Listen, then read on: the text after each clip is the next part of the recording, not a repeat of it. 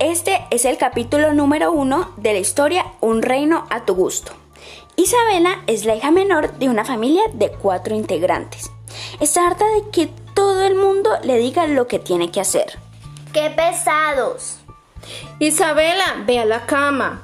Isabela, por favor, apaga el televisor. Isabela, ordena tu habitación. Pero como era un día lluvioso,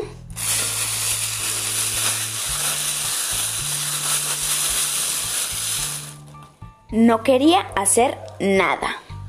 Ay, no quiero pararme de esta cama.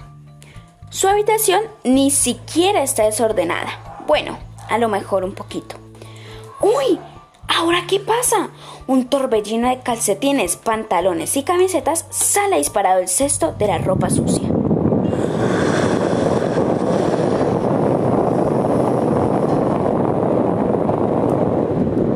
Buenos días, Isabela. Soy el genio de la ropa sucia y voy a concederte... ¡Tres deseos! Se adelanta la niña. Madre mía, qué suerte. Gracias, gracias. Piénsatelo bien. Le avisa al genio, pero Isabela no dura ni medio segundo en responder. Sabe exactamente lo que quiere. Quiero ser la reina de Isabelandia y nadie, nadie podrá decirme lo que tengo que hacer.